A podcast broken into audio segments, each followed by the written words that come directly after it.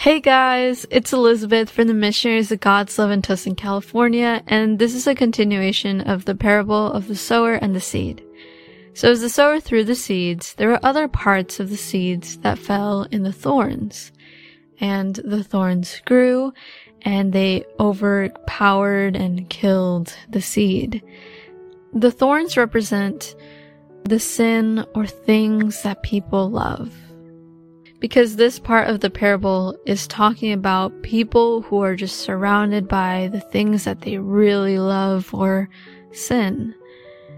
They want God in their lives, but they try to mix God and sin.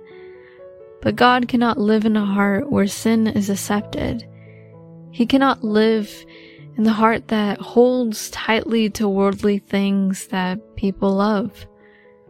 And God and you may want to be with each other, but it's really hard to really grow with God if you have that sin or worldly things you hold into, because those thorns will overpower the growth of the seed.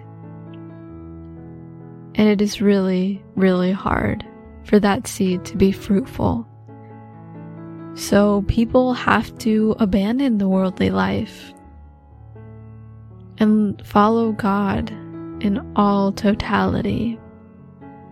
So I ask you to reflect Do I have worldly things or sins that I'm holding on to? What are they? What do I need to do to let them go?